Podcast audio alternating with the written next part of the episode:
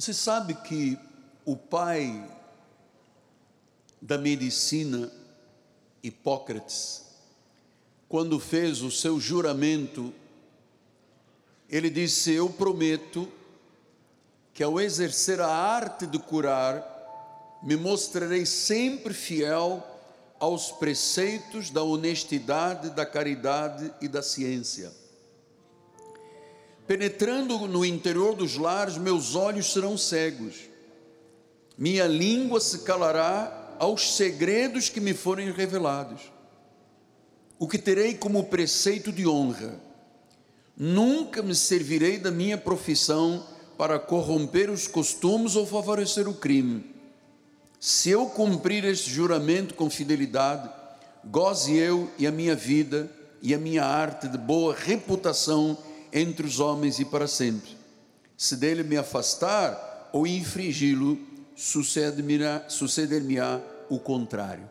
Eu gostei, eu imprimi este, esta palavra de Hipócrates, o pai da medicina, porque isso tem a ver com a minha vida também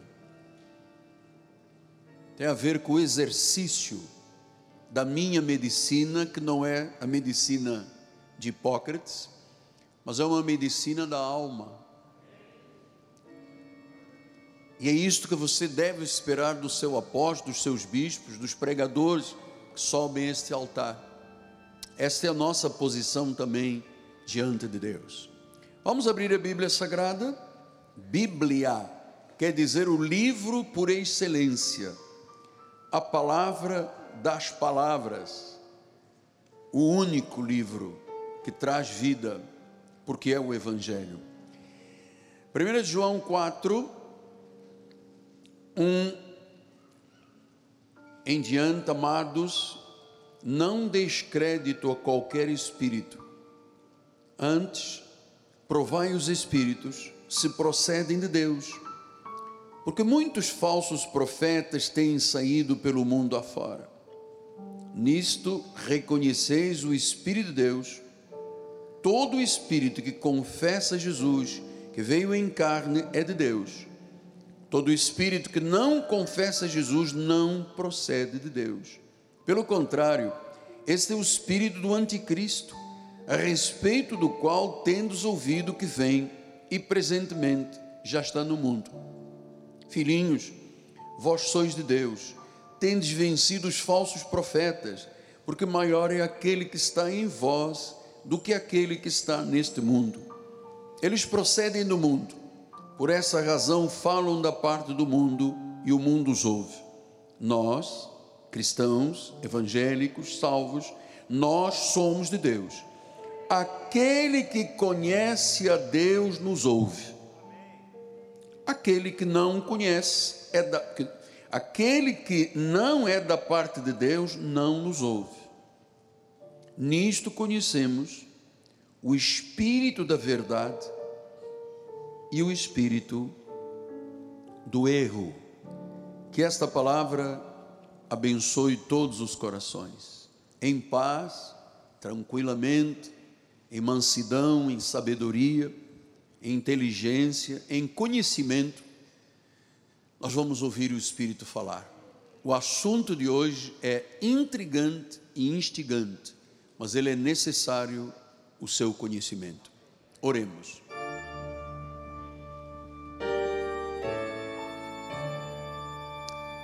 Senhor Jesus Cristo, em minhas mãos está o livro dos livros o livro de excelência, a palavra do nosso Pai.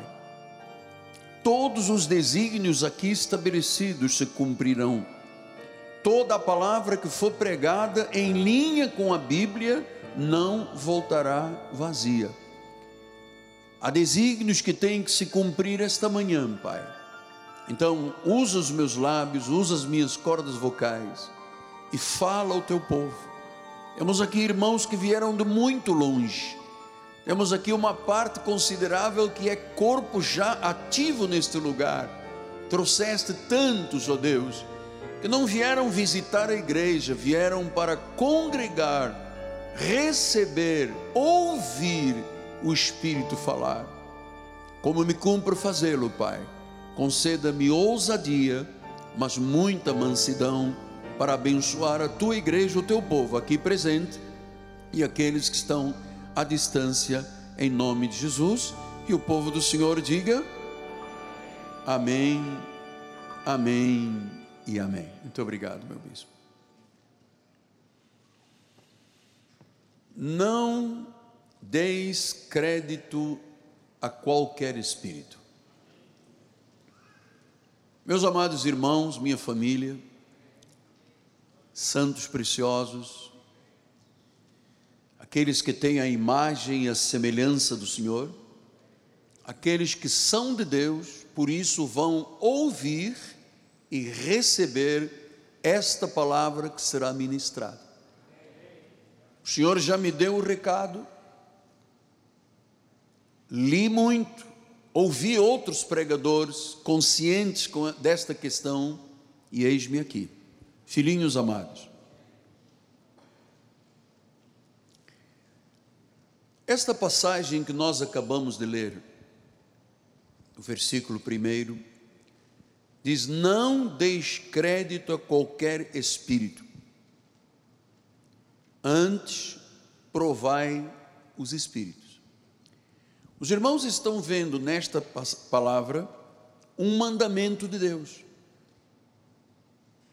Deus está ordenando, Deus está determinando. Ele diz: não deis crédito a qualquer espírito, prova primeiro. Então, o que são esses espíritos, meu apóstolo? Esses espíritos que Deus diz, prova primeiro se eles são de Deus, tem a ver com pessoas. Você sabe, é como quando o cadinho leva o ouro ao fogo, aquele fogo vai purificar aquele ouro e o verdadeiro metal então aparece, sem impurezas. É isso que Deus está dizendo. Qualquer pessoa, qualquer situação espiritual, você não pode dar crédito. Você não pode acreditar você não pode acreditar em qualquer espírito. Ele diz: prova, assim como o ouro vai com o cadinho ao fogo, ele diz: prove, prove as pessoas. Ele disse em 1 Tessalonicenses 5,20: Não desprezeis as profecias. Então, antes, diz o versículo 21, julgai todas as coisas. Quando ele disse, provai, agora Paulo está dizendo aos Tessalonicenses: julgai, prova, julga, julgai, examinai, provai tudo. Isto é um mandamento de Deus, e isto é muito crítico, porque ele disse: veja se procedem de Deus.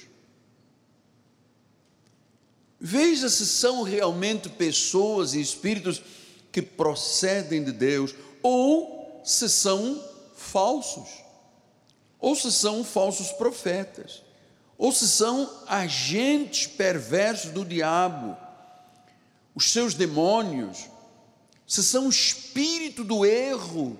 Isto é um mandamento. Nós temos que estar atentos para o que Deus diz.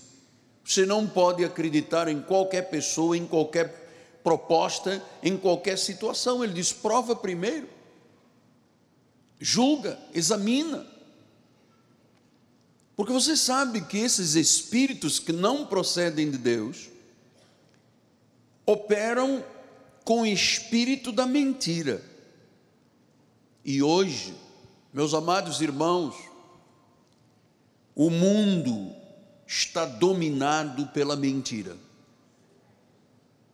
Satanás,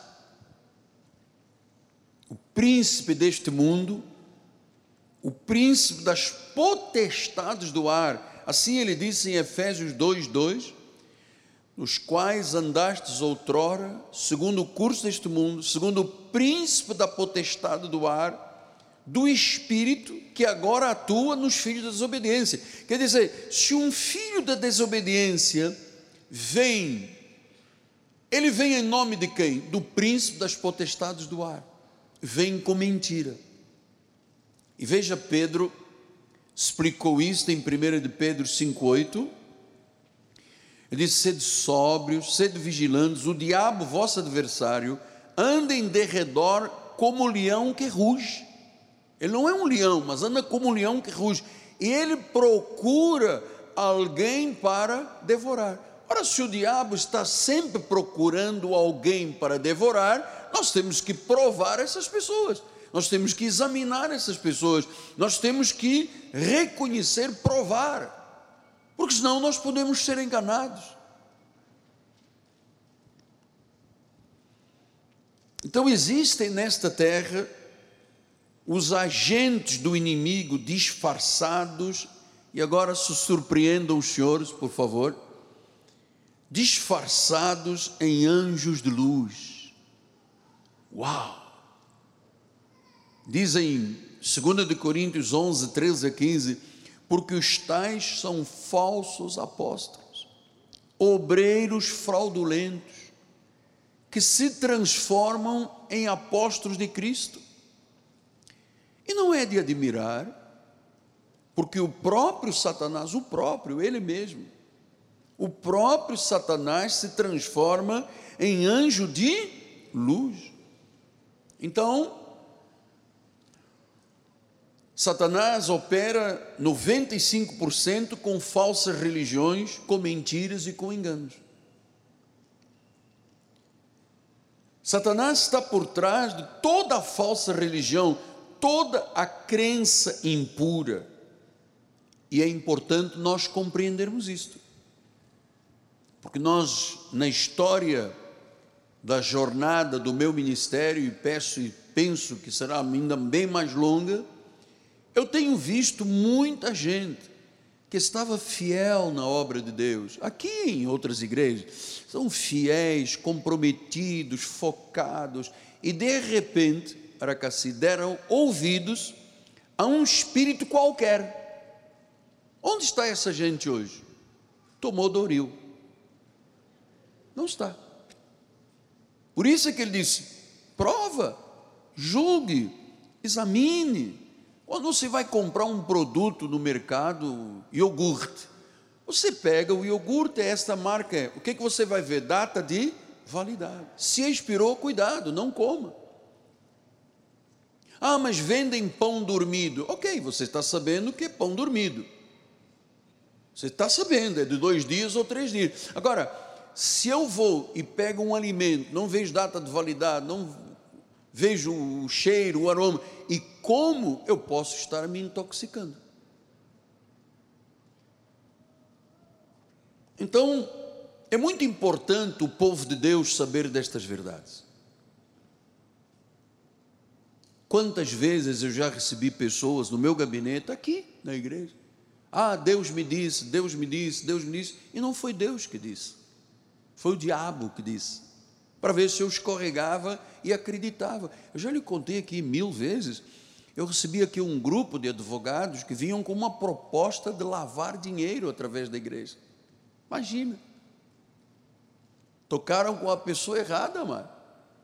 Todo mundo vestido de terno, de sapato cromo alemão, terno de Hugo Boss e tal. Ah, nós temos isso, nós temos aqui uma fundação em Roma, estamos aproveitando as igrejas que são livres de impostos de renda, então nós queremos, eh, em todas as igrejas que forem possíveis, colocar bastante dinheiro e depois por fora, 35% fica para a igreja, 65% volta, nós fazemos contratos de gaveta, o senhor vai comprar prédio, vai comprar posto de gasolina, vai comprar loja, vai comprar, e passa tudo como lavagem de dinheiro. O senhor acredita nisso?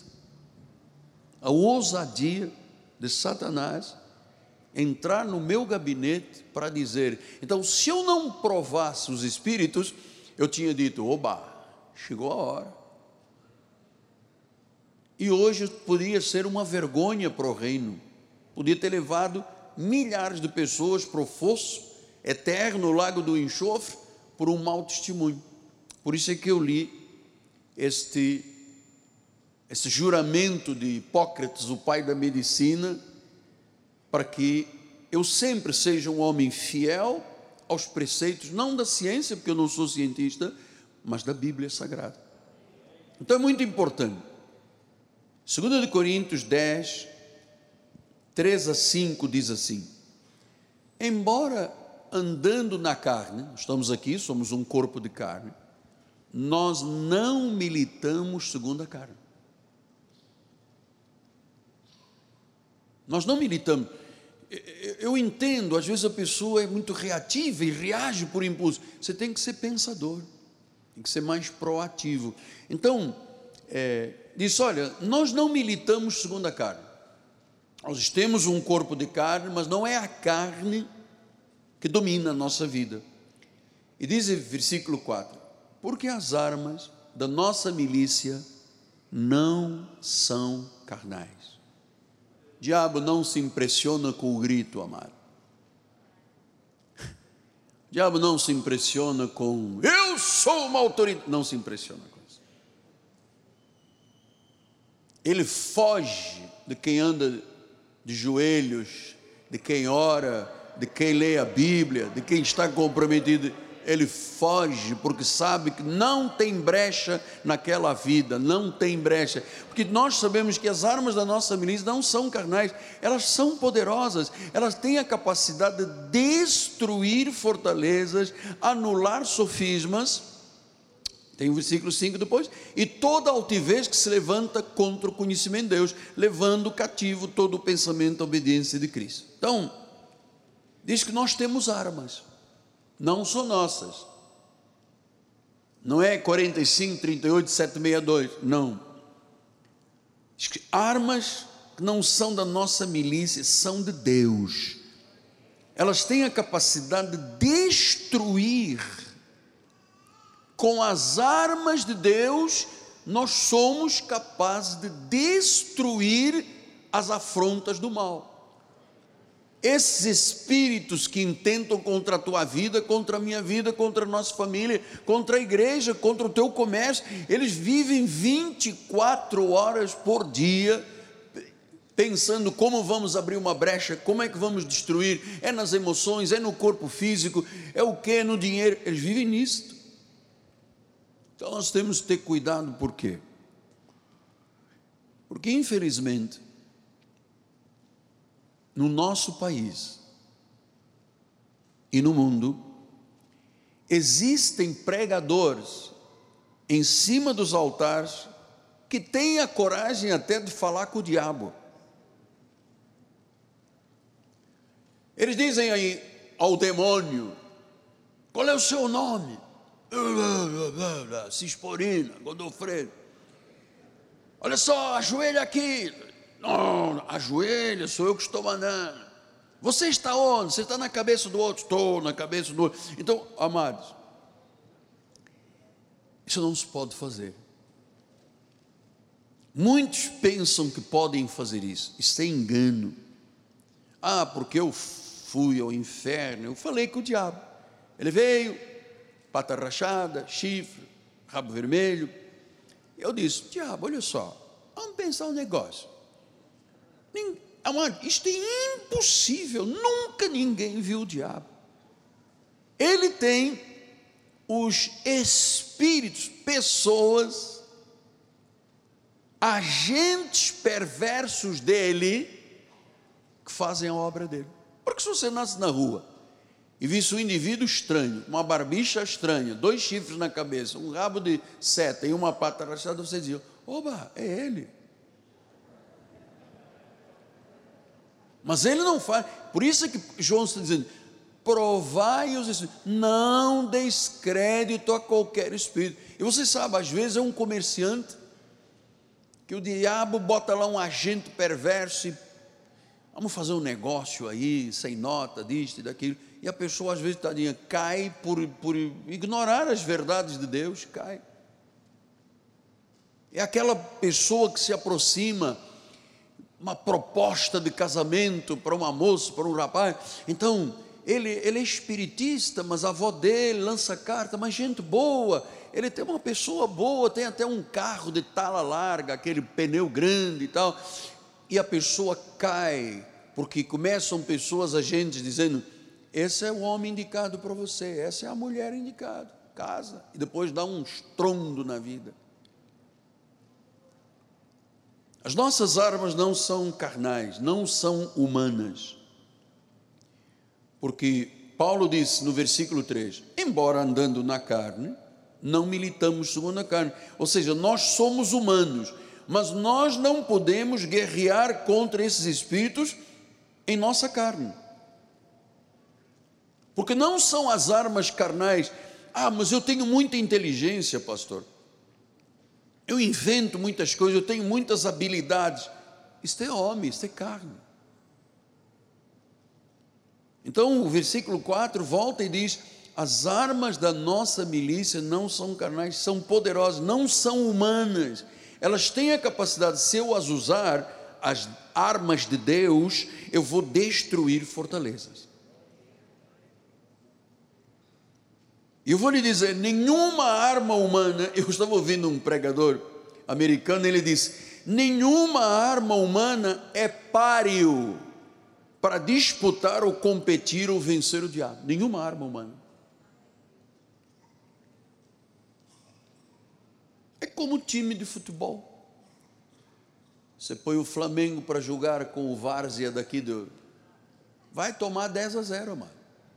Não é páreo. Eu posso saber muita coisa, eu posso ser muito estudado, mas nós não podemos lutar com armas humanas, porque nós temos pela frente fortalezas, sofismas e altivezes. Pastor, o que é uma fortaleza? O que você já viu ali na Bahia? né, aquelas construções de pedra, são impenetráveis. Um tiro não passa ali, uma pedrada não destrói, nenhuma arma, 762, fuzil, fol, nada, nada penetra uma fortaleza.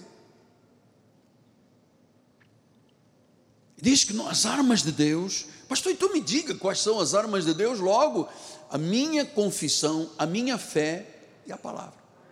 As armas de Deus. É com isto que nós não somos apenas páreo, nós somos mais do que vencedores se soubermos usar as armas de Deus. As armas de Deus. Diz que anulam qualquer sofisma, qualquer especulação. Você hoje vê muitas especulações.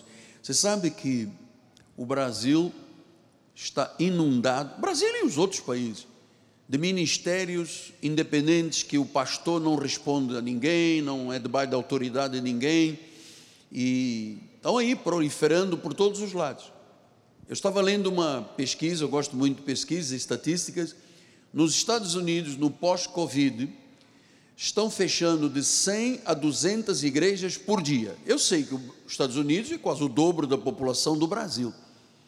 Então significa que num ano fecham entre 6 mil a 10 mil igrejas. A minha pergunta era: era de fato uma igreja?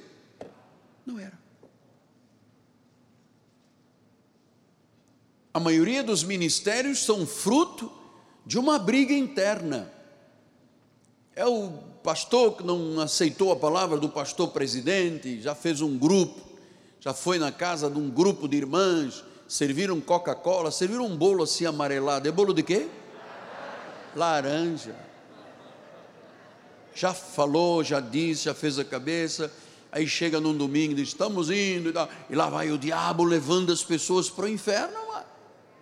Isso aqui é a verdade. Eu tenho o hábito de provar todos os espíritos.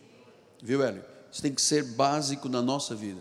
É uma proposta comercial, é uma proposta do espiritual, é alguém que diz que ouviu. Eu provo, eu examino para ver se realmente é de Deus.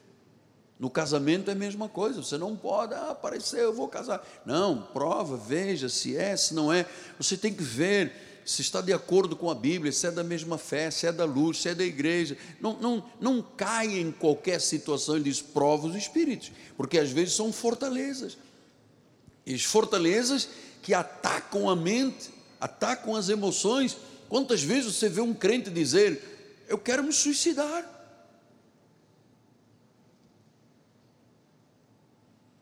Quantas vezes você vê um crente, um homem, batendo na esposa. Não pense você que agressão a uma mulher, a um homem, porque também tem mulher que bate no homem, que, que isto é, ah não, foi só um tapinha não dói, tá? Uma coisa gostosa, só um tapinha não dói sim, pode não doer passado duas horas no rosto, mas dói lá dentro na alma. Às vezes vem uma mentira, uma especulação. A mulher diz: Não, já cheguei aos 50 anos, já estou na menopausa, não preciso mais fazer sexo com meu marido, já cumpri a minha parte. Isso é uma fortaleza, um sofismo, uma especulação. Se cumpra a parte de cada um até a morte. Pessoas vão dizer: Cheguei aos 50 anos, ai, graças a Deus, ele queria todo dia, não é um negócio apóstolo, eu tenho, ai meu Deus, ora pelo meu marido, a ver se o negócio fica troncho, alguma coisa. Olha, eu já cumpri a minha parte, já estou na menopausa, ele já está na andropausa e fica lá, tchutchuca, tchutchuca, não é tchutchuca nada, em nome de Jesus, repreenda esse espírito de tchutchuca. E aí as pessoas depois se dão mal e se agridem, se matam, sei lá. Pois é. Então nós estamos perante uma verdadeira guerra espiritual. Esta é a guerra espiritual. Altivezes são ideias, são ideologias, são teorias, são crenças, são pontos de vista, são filosofias, são religiões. Esta é a nossa guerra espiritual contra as fortalezas, sofismas e altivezes.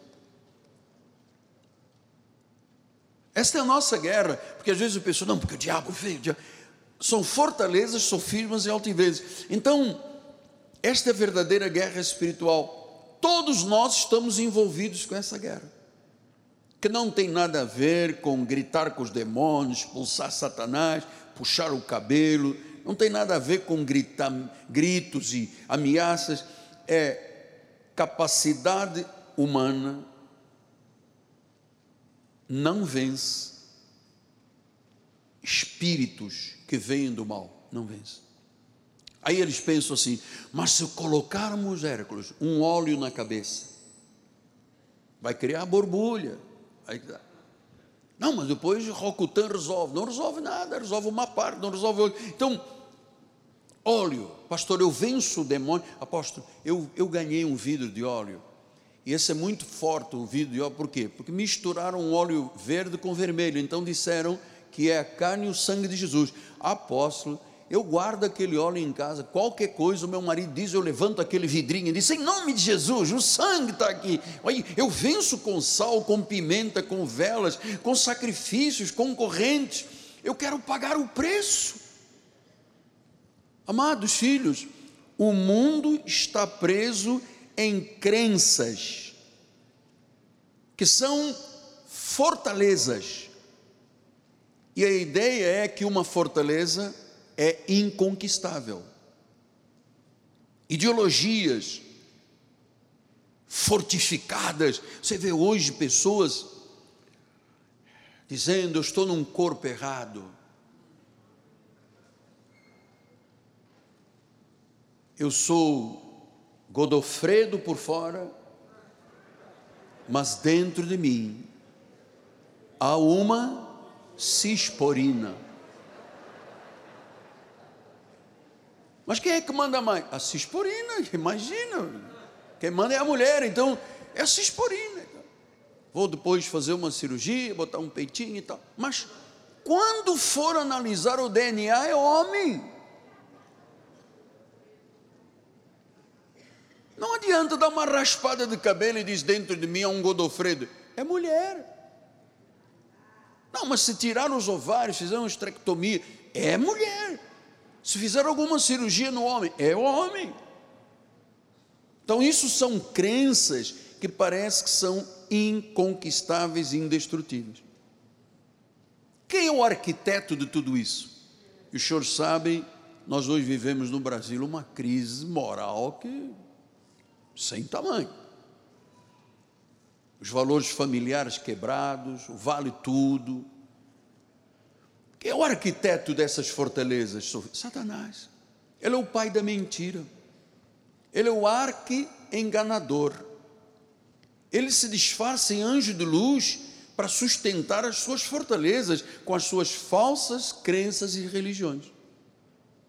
Diz o versículo 5 que a altivez ela se levanta contra o conhecimento de Deus. Que são altivezes, apóstolo? São ideias intelectuais, são percepções, são ideologias. Tudo que é contra a palavra é contra Deus. Então, Satanás levantou no nosso país muitas ideologias de gênero, pegando criança pequenininha, porque se você destrói uma vida emocional, sentimental da criança, o espírito da paternidade, da maternidade, acabou. Aquele, aquele quando chegar adulto, é um destruidor de vidas.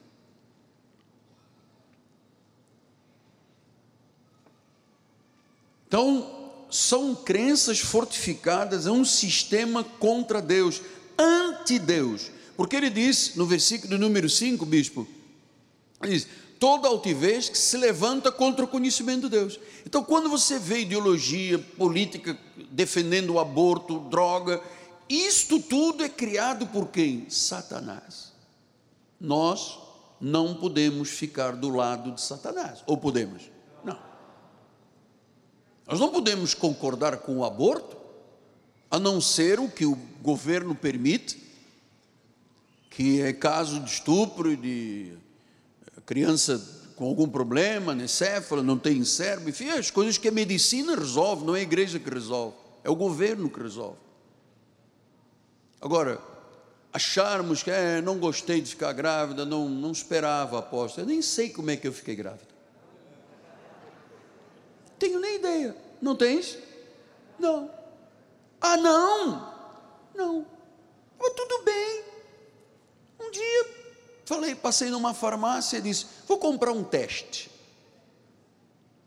Comprou o teste e disse: ah, Dois risquinhos vermelhos? Como eu estou grávida? Só se for o Espírito Santo. Oh, Maria só ouve uma, Maria só ouve uma. Então as pessoas, amados, brincam com Deus. Por isso que a nossa sociedade está como está. Então, é, veja em 1 João 4,3 diz: o espírito que não confessa Jesus não procede de Deus, pelo contrário, é o espírito do anticristo, a respeito do qual tem os ouvidos que vem presentemente já está no mundo. Então nós vivemos hoje uma mescla, a igreja lutando contra o anticristo, o anticristo querendo penetrar a igreja e destruir as igrejas. Nossa missão e responsabilidade como crentes salvos que temos compromisso com Deus, que somos tementes a Deus, que não abrimos mão, quando Deus diz não é não, quando Deus diz sim é sim, e ponto final, não passamos a mão no erro, não fazemos carinho no erro. Então, o que, que nós temos que fazer? Nós temos, usando as armas de Deus, que esmagar fortalezas, ideologias, tudo que é contra o pensamento de Deus. E não podemos ter medo disto. Que às vezes a pessoa diz: ai, apóstolo, tem coisas que o senhor não deve falar na igreja. Amado, eu tenho filtro inibitório, eu sei o que, é que eu posso falar. Eu sei o que eu não posso falar, eu sei até onde eu posso ir. Eu tenho um filtro inibitório. Eu sou um pensador. Eu penso, penso, penso, penso, penso. Sou um pensador. Então, disse Paulo no versículo 5: nós temos que saber que há uma luta contra o conhecimento de Deus. Se levanta contra o conhecimento de Deus. O que é que nós temos que fazer? Levar cativo todo o pensamento à obediência de Cristo. O que, que é isto? Não, é dizer, o que, que a Bíblia diz? Posso me casar com uma pessoa que não é salva? Não. O que, que a Bíblia diz? Não. Tem que ser luz com luz da mesma fé. Se casar, tem consequências. Posso me associar ao incrédulo? Não. Mas ele é gente fina, pode ser gordo ou fina, não pode ter problema. Não pode se associar com o incrédulo. Porque não há comunhão entre as trevas e a luz. Não há. O Senhor diz: não casa. Pastor, posso ser avalista de uma pessoa? Não. A Bíblia diz: não seja, não, não, não assine. Hoje tem seguro de banco para fazer o avalista. Não precisa de alguém colocar o seu apartamento e a sua casa, porque depois quem você é avalista não paga, você perde o seu apartamento, que é outra injustiça no nosso país. É, a pessoa perder um apartamento, uma casa, porque avalizou quem não era honesto e agora está pagando com o seu bem. Posso investir em pirâmide? Não, porque é negócio falso. Aliás, os americanos dizem isso: don't put your eggs in the same basket. Não ponha o seu dinheiro num só lugar. Não, mas tem dado 30%, isso é mentira. Mas lá na frente não há dinheiro para pagar 30%, quando o banco paga meia dúzia de juros, amado. O governo oferece carteira de poupança, título direto, tem as coisas bancárias. Então eu não posso pegar uma, uma, um valor que eu guardei para minha aposentadoria e botar tudo num lugar que é a mesma cesta dos ovos e depois esta pessoa que está fazendo a pirâmide desaparece, leva 36 bilhões de reais e eu fico a ver navios. Não, não há sociedade, não há, tudo que for contra Deus dá errado. Ouviu? Tudo que for contra Deus dá errado. Então, essa é a nossa batalha. Obediência a Cristo. O que é que Deus diz? O que é que o apóstolo ensina? O que é que a palavra do Senhor diz? Então, Satanás arquitetou, concebeu essas ideologias que levam as pessoas para o inferno, para o lago do enxofre, que condenam eternamente ao sofrimento. E você sabe, muita gente cristã está de acordo. Uma das nossas professoras das crianças é professora primária, e ela descobriu que no intervalo das aulas, crianças estavam vendo pornografia no telefone celular. Ela ficou em crise, chamou alguns pais e disse: Seu filho, sua filha está vendo pornografia com essa idade aí, 10 anos, 8 anos. E os pais disseram: Ah, deixa. Ah, vai se meter com a criança, deixa a criança. Você vai criar um ser degenerado, que não tem a opinião do pai, da mãe. Quem tem que educar os filhos não é a escola, são os pais. E eu vou lhe dizer: nós temos aqui um trabalho de juventude sui generis. A igreja está fazendo a sua parte, mas você é pai, é mãe, você tem que fazer a sua parte, o seu testemunho dentro de casa. Sua palavra se ensina ou não, a forma como você trata o seu esposo, o seu marido, os seus filhos. Você é um cristão, você é uma pessoa de luz. Você é, um, você é sal, o teu sal não está dentro do saleiro, senão ele perde, fica insípido, depois só serve para ser pisado pelos homens.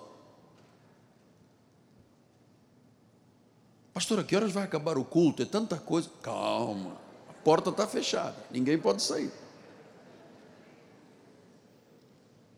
Tudo parece maravilhoso, não parece?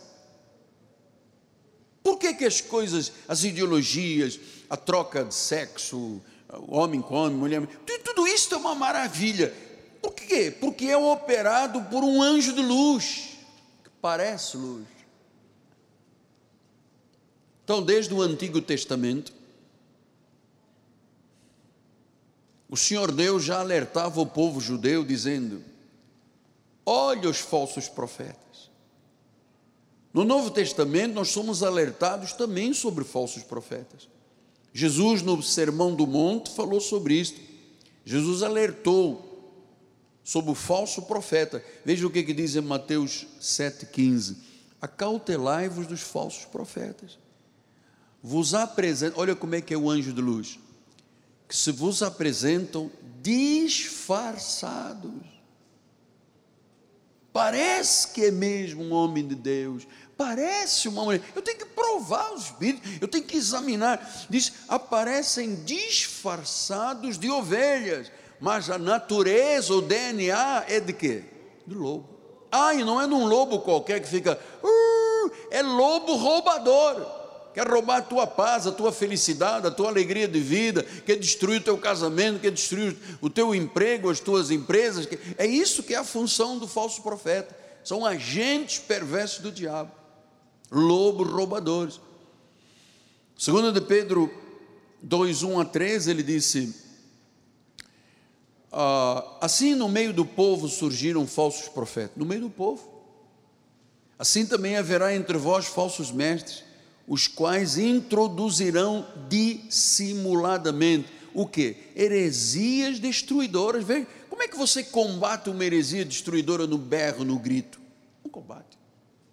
Só se usar as armas de Deus. Dissimuladamente, heresias destruidoras, até o ponto de renegarem o soberano Senhor que os resgatou. Essas pessoas trazem sobre si repentina destruição. E muitos seguirão as suas práticas libertinas. Está aqui o problema. É que há práticas que são libertinas, não são sagradas, não são de Deus. O crente pode fumar, não é que a Bíblia. Me mostra um versículo na Bíblia que diz que o crente não pode fumar. Não tem. Mas tem um versículo que diz que se você tentar destruir o teu corpo, Deus te destruirá. Isso tem. Pastor, mas eu comecei a beber porque eu li na Bíblia, Paulo dizendo a Timóteo: beba um pouquinho de vinho, mas ele diz: bebe, porque o vinho, para os antigos, também hoje há pessoas que dizem que o vinho é pão, entendo isso, e o vinho tem qualidades, porque Timóteo tinha um problema no estômago, devia ter uma úlcera. Então Paulo disse: não tem remédio, não tem Nexium 400, então o que, é que vai fazer? Toma um vinhozinho, toma um pouco de vinho. Então, uma vez um irmão me disse: Ei, rapaz, eu estou bebendo um litro e meio cada refeição, porque eu acho que tenho uma úlcera, eu tenho um desvio aqui na alça, não sei de quê, eu tenho um problema aqui atrás, aqui, e, e eu acho que o vinho está me fazendo bem, que eu acabo de beber uma garrafa e meia, um litro e meio, eu fico relaxado, claro, está bêbado. Não sente nenhuma dor aqui, aqui, aqui, aqui neste osso aqui, no nove e tal, não, no quase dez, não, não, pastor, eu fico tão benzinho que eu durmo a tarde toda, só acordo dois dias depois. Claro.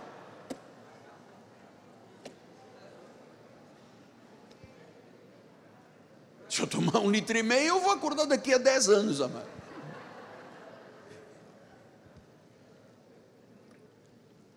Muitos seguirão as suas práticas libertinas. Não é pouca gente, não, muitos. E por causa desses falsos, o que que acontece? Vai ser infamado o caminho da verdade. Então, como é que o diabo faz? Essas igrejas, fecha a igreja. Esses pastores são todos iguais.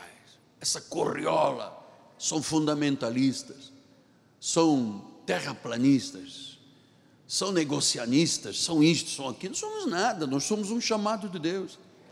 Agora, eu estou aqui atento, eu estou atento. Eu sou um homem de oração vigilante. Hoje eram quatro horas antes das quatro horas da manhã, eu estava de joelhos, amado. Eu estou aqui vigilante. Posso não saber o nome de todos, porque são muitas, muitos, mas eu estou aqui atento, eu estou no altar, no louvor, eu fico de olho aqui. Quem é que está levantando a mão? Quem não está levantando as mãos? Quem é que, é está de braço cruzado? Quem é que não quer nada com louvor? Eu estou aqui de olho em você, meu amado, porque eu vou responder pelo teu sangue diante de Deus. Eu vou responder por você.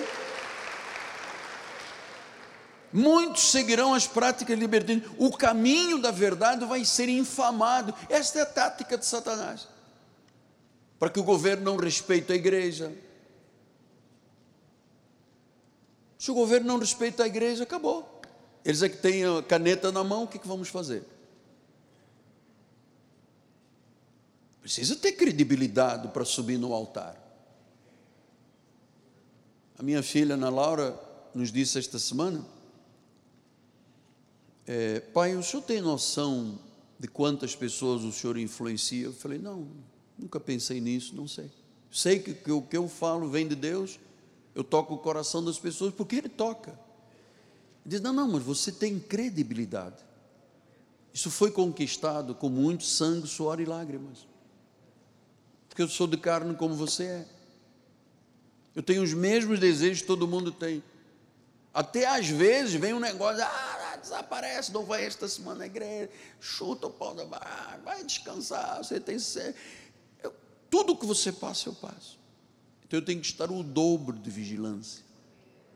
Eu tenho que estar muito atento a tudo. Se eu vejo alguém, né, eu digo uma coisa, e o irmão já sei, opa, estão dizendo contra mim, já fico de olho. Aí olho grande, não é olho pequeno, não, olho grande. Por isso é que o pastor existe, para dizer ao lobo, show passarinho, aqui não é teu lugar. Gálatas 3:1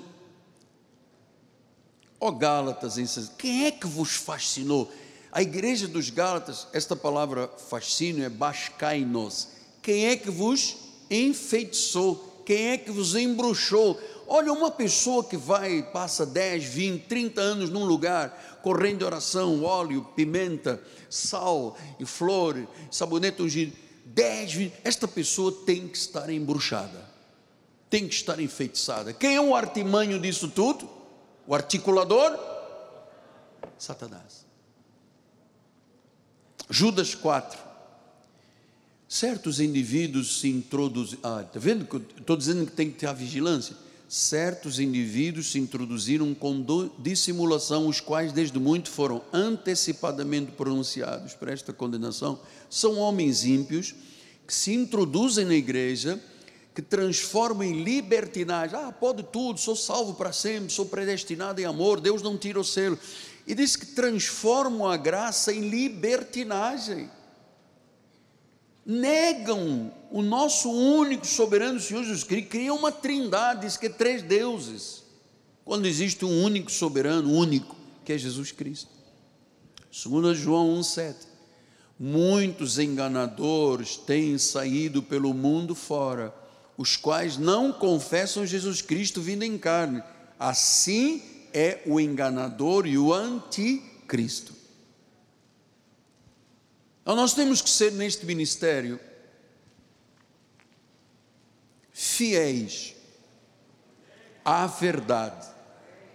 Fiéis à verdade. Porque em 3 de João 4 ele diz: Não tenho maior alegria do que esta, a de ouvir que os meus filhos, como eu gosto de tratar a igreja, os meus filhos andam na verdade. Então, a maior alegria de um pastor é saber que o altar está influenciando, está gerando transformação, que o povo está andando na verdade. O povo está andando na verdade. Então, eu exorto esta manhã a igreja presencial, sábia, inteligente, conhecedora, eu exorto você, honestamente e mansamente, ande, viva e siga a verdade de Deus. Entende, Lucas? Ande, viva, siga a verdade de Deus. Então, a nossa luta qual é? É testar os espíritos, é provar os espíritos se procedem de Deus. Vamos voltar lá em 1 João 4. 1 João 4 amados, não descrete. É para dar ou não dar? Não, não descrete. A qualquer espírito, quer dizer que tem um espírito que é santo, Espírito Santo, que convence a verdade, e diz que há espíritos quaisquer. Diz tem que provar, tem que avaliar, tem que pensar, tem que orar. Se isto realmente, esta proposta, este casamento, este negócio, esta viagem, isto, aquilo, esta compra, esta venda, se isto procede de Deus. Por quê? Porque muitos falsos profetas têm saído pelo mundo. Então, esta é a nossa luta. Tudo que se diz, tudo que se professa, tem que ser provado para ver se é de Deus.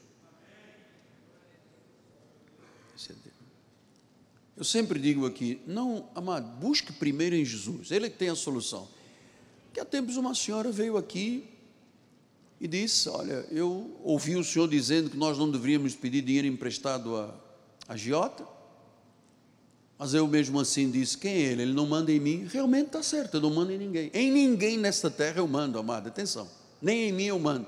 Nós temos um Senhor que está no comando da nossa vida.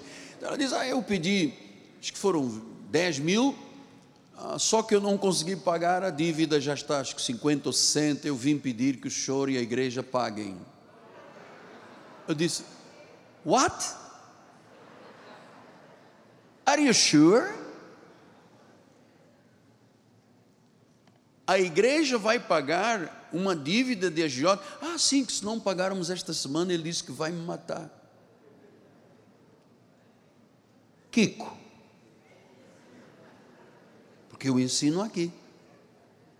Tudo, situações de dinheiro, situações de família, situações emocionais, é com Deus. É lá no joelho, no chão.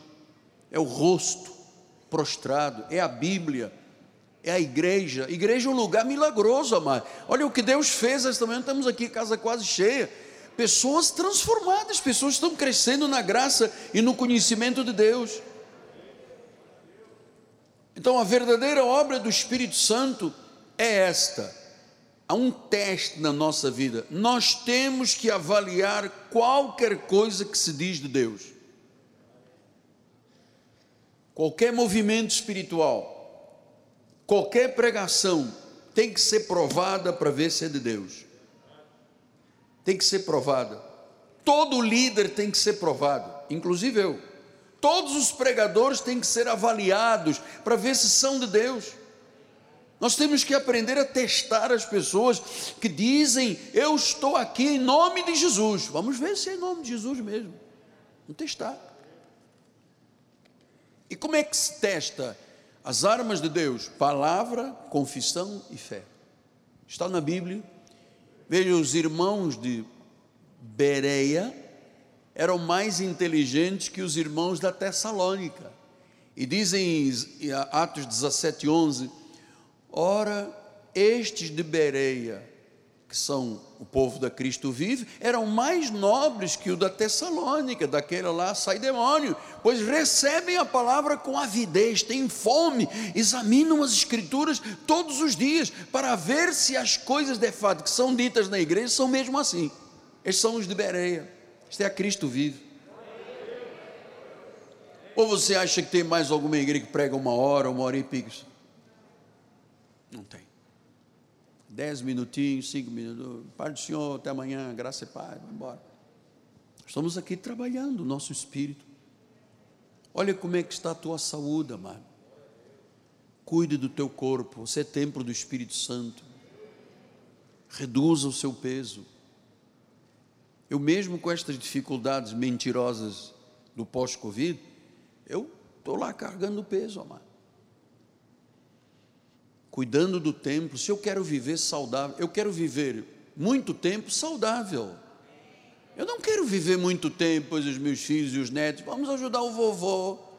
Aí o meu gênero, vamos tirar a fralda do vovô. Aí as minhas filhas, bota vovô no sol, tira do sol. Agora um ultravermelho. Cuidado que queima a pele. Põe um, põe um negócio na pele, como é que se chama? Um, um mapeador filtro solar no, no apóstolo, velhinho com 100 anos, cuidado, o sol vai derreter, vai virar churrasco, vai virar picanha fatiada. Eu não quero isso na minha vida. Eu quero viver uma vida plena. Então, examine as escrituras para ver se é assim mesmo. Veja se o advogado que você contratou é mesmo uma pessoa que te defende, um paracleto. Veja que se o médico você está se aconselhando, você vê um, um das asneiras grandes que se fez no Brasil, com todo o respeito, por favor, não manda ninguém me prender, mas eu tenho que falar esta verdade. Quando apareceu em final de 2019 a, a primeira cepa de Covid, o que é que deveria ter acontecido no nosso país? uma junta de médicos, cientistas, nós temos os melhores médicos do mundo. Atenção, nós temos os melhores médicos do mundo. Veio aqui um médico americano, cientista, e disse: se algum dia tiver que ser operado, eu quero ser no Miguel Couto, porque lá tem os melhores médicos do mundo. Então, nós temos melhor cirurgia toda. Então, o que, é que tinha que ser feito? Juntar os cientistas brasileiros, os médicos, os cientistas, aqueles que entendem da ciência, E seriam estes que iriam decidir. É, não é, como é, usa máscara, não usa máscara, toma vermectina, não toma, cloroquina, não sei. Quem tem que decidir isto, ou quem deveria ter decidido? Um colegiado de médicos. Aí chega uma lei e diz: não, não, quem entende de tudo de medicina aqui são os prefeitos e os governadores. Os médicos do nosso país, como se fala em Libras. Então vem um e diz: não sai de casa. Se sair, manda prender, bato na tua mulher, quebra a tua empresa. Só quando tiver falta de ar. Aí quando você já não consegue respirar, o batimento cardíaco já está em 10, vá ao hospital, você nem entra no hospital. Você já cai na porta. Como foi em Belém, tanta gente morou na porta do hospital. O que que o governador, com todo respeito, eu gosto dos dois, são meus amigos pessoais, mas o que que um governador, por ser um economista, um advogado, sabe de medicina? O que que o prefeito sabe de medicina da cidade, não sei de onde, que mandou bater nas pessoas, fechar as lojas. O que, que entende? É como se você me pedisse: o senhor pode operar o meu coração? Não posso, que não sou médico, vai morrer. Então não houve uma junta de médicos. O Conselho Federal de Medicina foi desprezado. Quem entende hoje de medicina no Brasil não é o médico, é o senador, é o deputado, é o diário, é o prefeito. Esses entendem muito. E os médicos do nosso país, humilhados todos.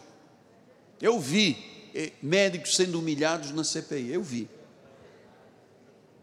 Então, quem é que manda na medicina? É advogado ou é médico? É médico. Mas não se fez isso. Então, o resultado, tudo o que acontece no nosso país, não foi examinado, tiraram o poder de quem tem, tinha poder, e agora estão aí porque não testaram. Saber, o que, que esse homem tem, sabe de medicina? Nada. Quem manda aqui no Brasil na medicina? Conselho Federal de Medicina. Ponto. Eu não posso, eu como senador, chegar, não, o senhor não entende nada de mim. Não ouçam essa médica aí, não. Ela fala mole. Não ouça, não, ela está mentindo. Ouça-me a mim, porque eu sou especialista em nada. Aí, seiscentos e poucas mil pessoas milhares de famílias chorando hoje. Então, a nossa segurança, a nossa confiança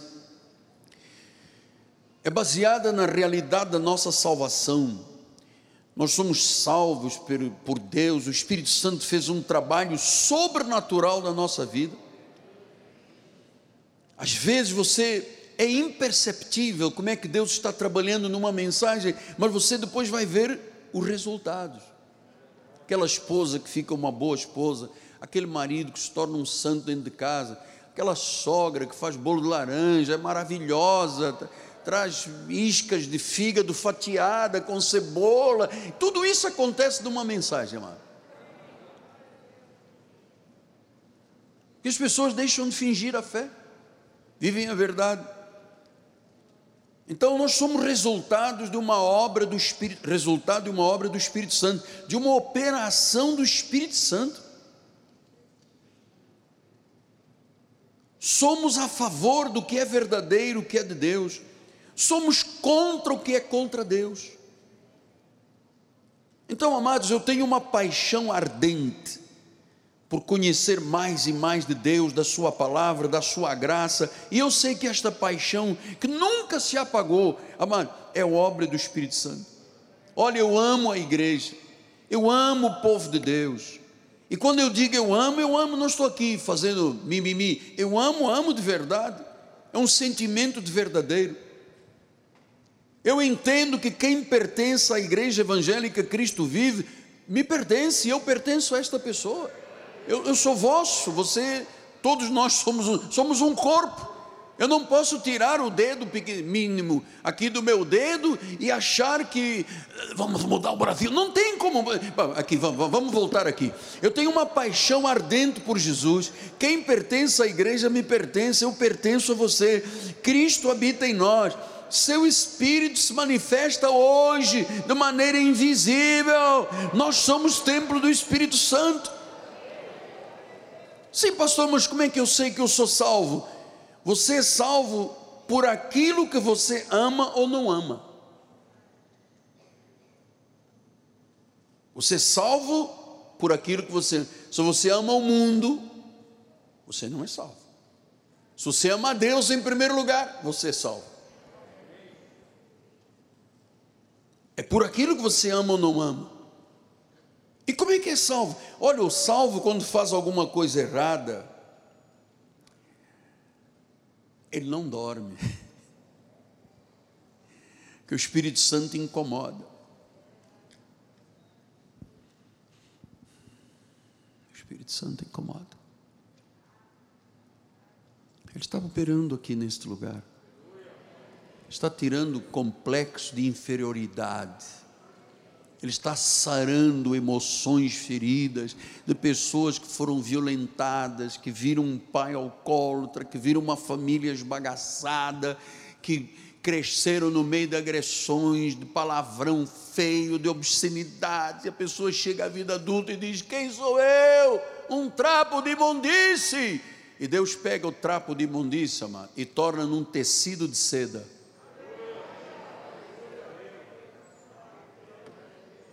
É o que nós somos hoje, novas criaturas.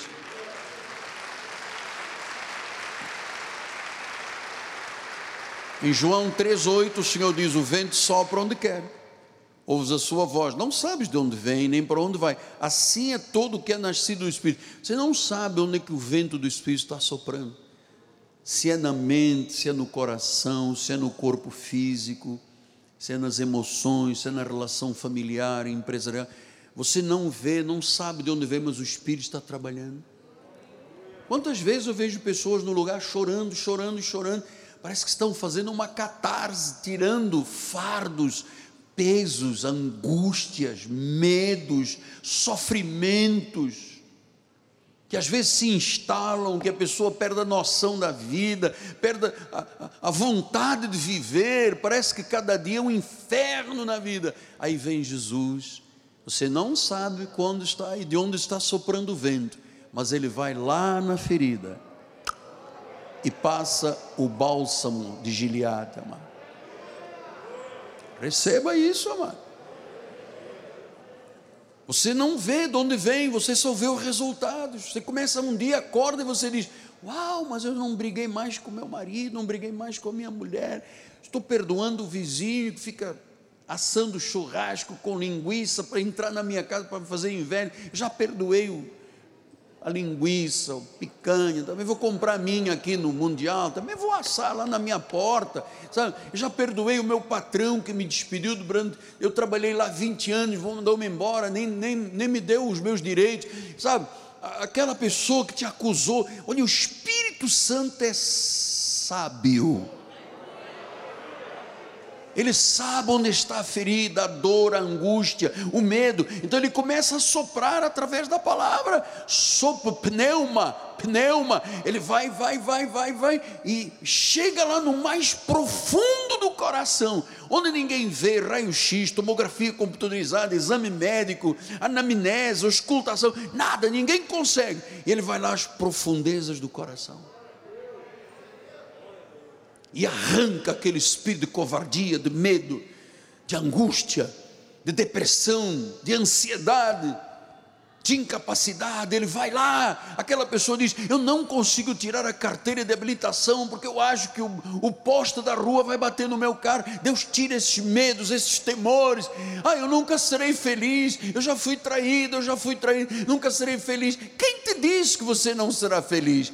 Se não está contigo é porque não te merecia, cara. Mas o Espírito sopra. Nós sabemos quem vive em nós. Eu caminho agora para os cinco minutos finais, Romanos 8, 15 a 16. Não recebeste espírito de escravidão. Você está entendendo? Não recebeste espírito de escravidão. Somos livres pela graça. Pela graça de Deus sois salvos mediante a fé. Então, não, você não é um escravo para viver atemorizado, amedrontado, o que, será o meu amanhã? Olha, espere em Deus, Deus sempre te dará o melhor, amado.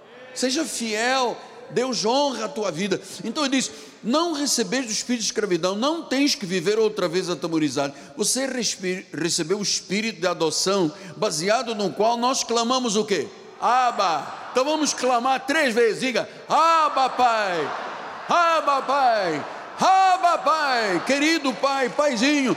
O Espírito testifica que somos filhos de Deus. Aleluia! Eu quero ouvir um glória a Deus. Eu quero ouvir um aleluia. Eu quero ouvir dizer que você ama muito Jesus. Diz, Jesus, eu te amo, Senhor. Eu te adoro, eu te glorifico. És o Rei do universo, és o meu Senhor, o meu Salvador e o meu Redentor. Gente, ainda não acabou, hein? Ainda tem mais. Eu falei cinco minutos, passou um minuto. Então, deixe-me eu terminar agora pacificamente. Já estou exaltado demais aqui, né? Tem que baixar o tom. O Senhor coloca em nós, produz em nós o desejo de reconciliação. O Senhor produz em nós uma aversão e um ódio ao pecado. Ele produz em nós o desejo da salvação, do perdão, da fé no Evangelho do amor por Jesus, de ter prazer nas sagradas Escrituras, ter prazer nas sagradas Escrituras, ter o desejo de obedecer. Ele é, isso, é Ele que produz alegria nas tribulações e nas provações, amor uns pelos outros. Por favor, amado. Se você tem alguém aqui no nosso ministério que você não ama, não consegue amar, suporta em amor, é obra, é mandamento de Deus. Quem põe esse amor uns pelos outros no nosso coração em Jesus, a inclinação à vida de oração, a termos sentimentos santos e puros. Ele põe, ele produz em nós o desejo de louvar, de o adorar, o desejo de que crescer espiritualmente, de viver semelhante a Cristo, de amar a igreja, de cuidar da igreja, de alimentar a igreja, de proteger a igreja.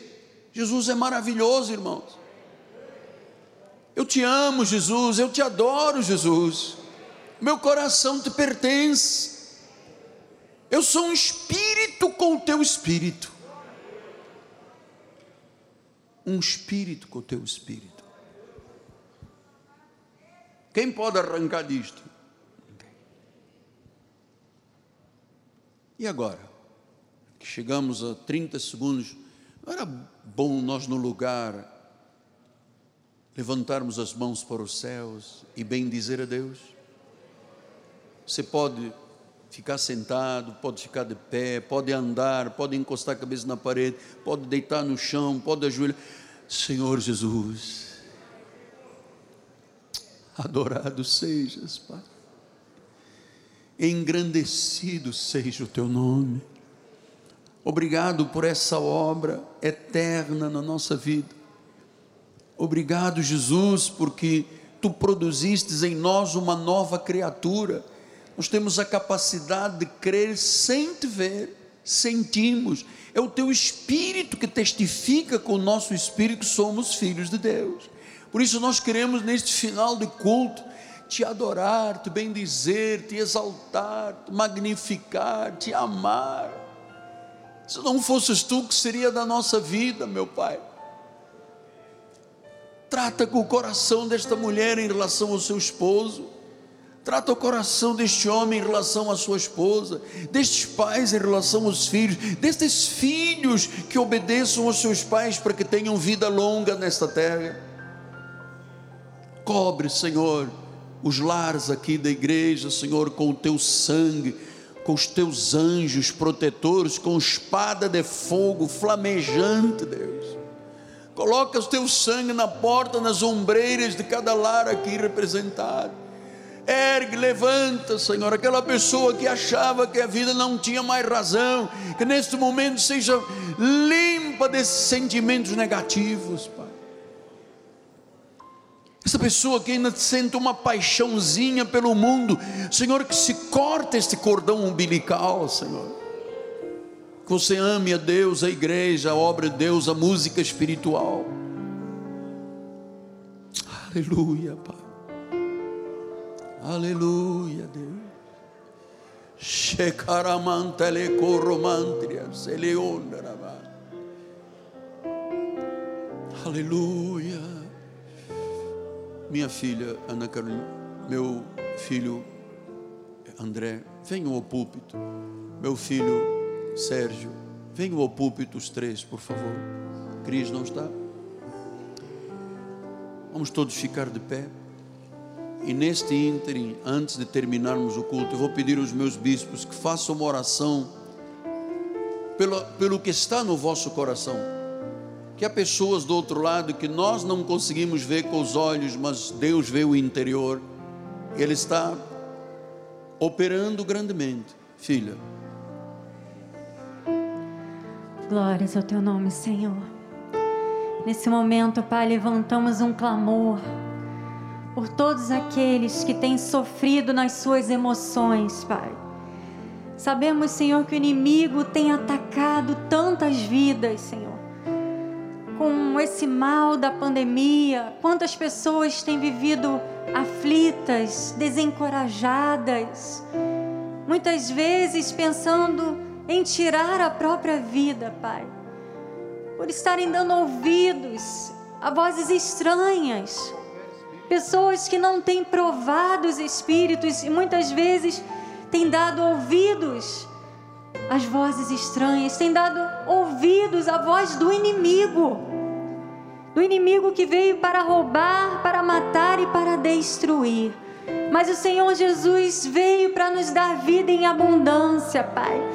E que se manifeste essa vida em abundância, Senhor que haja abundância de bons sentimentos, de bons pensamentos, Pai. Que essas pessoas, Senhor, desencorajadas agora comecem a sentir um toque sobrenatural do Teu Espírito Santo, Pai. O Teu Espírito Santo que nos motiva a seguirmos em frente, porque nós não somos dos que retrocedem, Pai nós somos dos que avançam. Senhor, então que todos recebam hoje uma restauração interior, Pai. Sintam-se motivados, encorajados pelo Teu Espírito, Pai. Que haja uma renovação, Senhor. Que todos, Pai, sintam a Tua alegria, Pai, a alegria do Teu Espírito, Senhor que todos consigam, Pai, enxergar um futuro abençoado, Senhor. Que todos valorizem o dom da vida, sim, porque o Senhor nos colocou nesta terra com propósito. O Senhor tem um propósito para cada um de nós. E devemos viver a nossa vida com intensidade, servindo a Deus de coração, com temor ao Senhor todos os dias, Pai.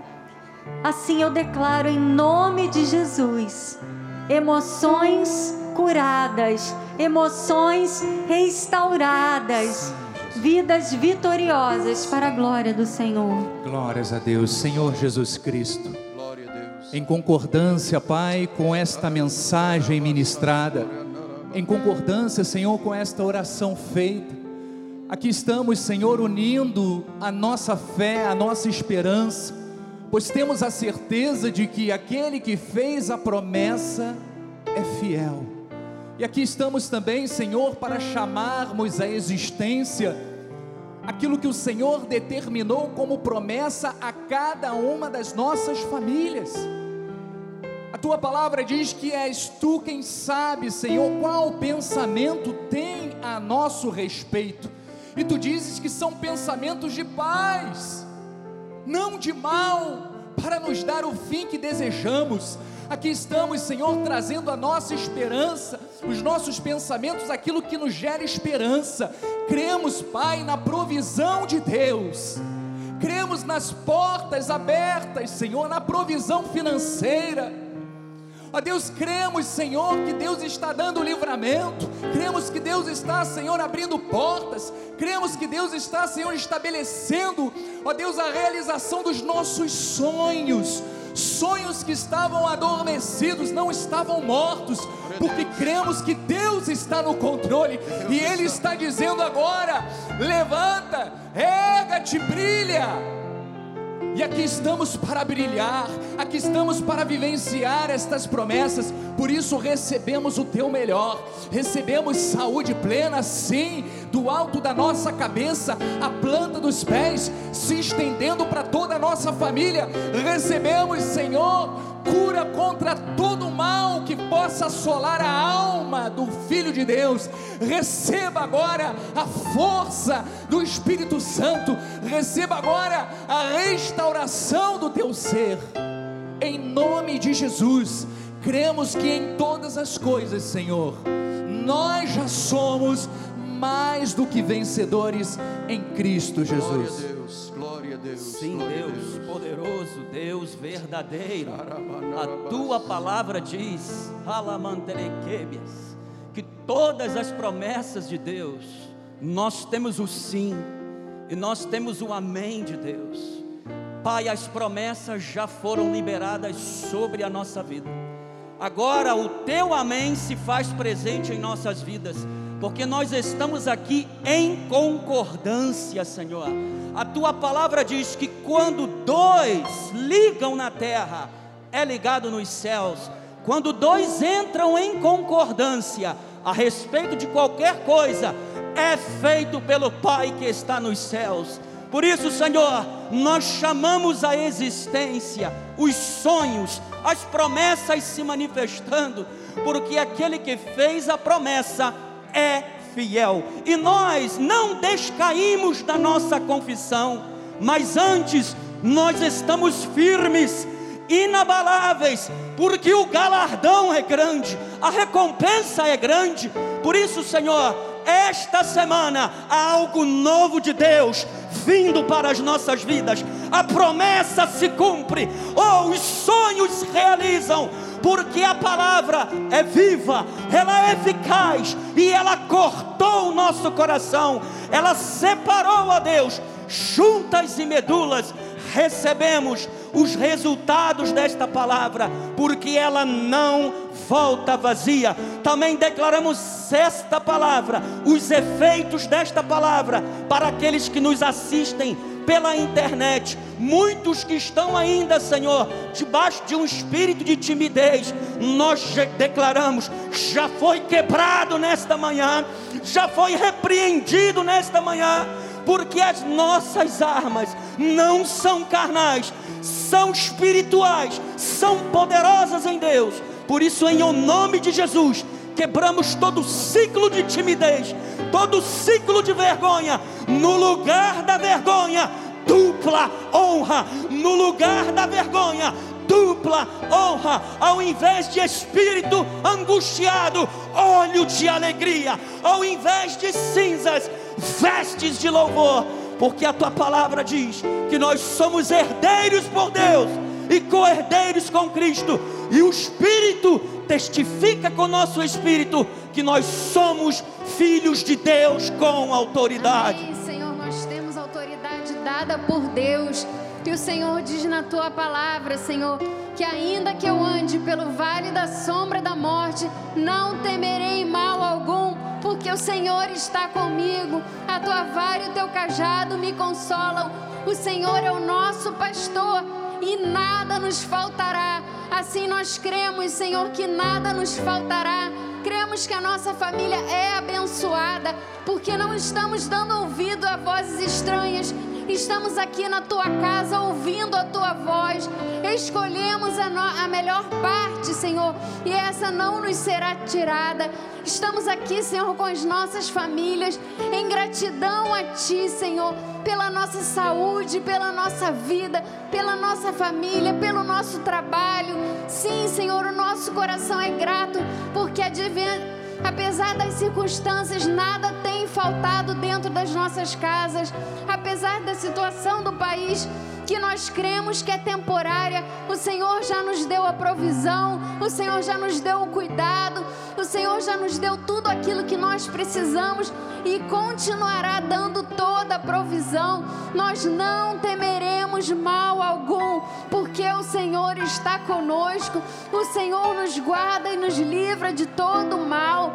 Por isso nós vamos em frente, confiantes, intrépidos na fé, sabendo que o Senhor guarda os nossos caminhos livra em direito aos caminhos tortuosos, nos livra e nos guarda.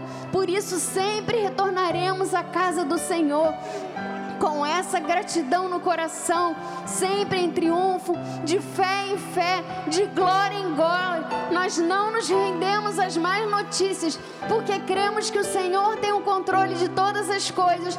Ele cuida de nós. Ele não deixa o seu filho abatido. Ele levanta pela mão. A tua palavra nos promete: o justo não é desamparado e a sua descendência não mendiga o pão. Por isso nós cremos que o Senhor é conosco, o Senhor cuida, guarda e livra e dá a provisão, tudo aquilo que nós precisamos. Continuaremos firmes e inabaláveis na palavra do Senhor e no seu imutável amor que dura para sempre nas nossas vidas, em nome de Jesus. Glória a Deus. Igreja, o que nós temos, nós demos à igreja. Aleluia! A Ele a glória, a Ele a honra, a Ele o louvor.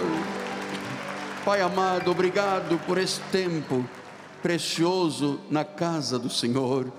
Obrigado pela obra do Espírito Santo. Nós não vimos de onde veio o vento, mas ele chegou. A área correta, certa, atingiu o mais profundo do coração. E agora vamos voltar aos nossos lares que os teus anjos nos protejam, nos livrem todo mal, livre do homem mau, do fraudulento, do enganador e do sanguinário. Aqueles obstáculos que estariam lá fora estão caídos por terra. Aquela porta que estava trancada, o Senhor já abriu. Vai, filho de Deus, vai, irmão, Deus é contigo. Irmã, Deus é contigo. Força! Boa tarde a todos. Boa semana. Glória a Deus. Glória a Deus. Glória a Deus.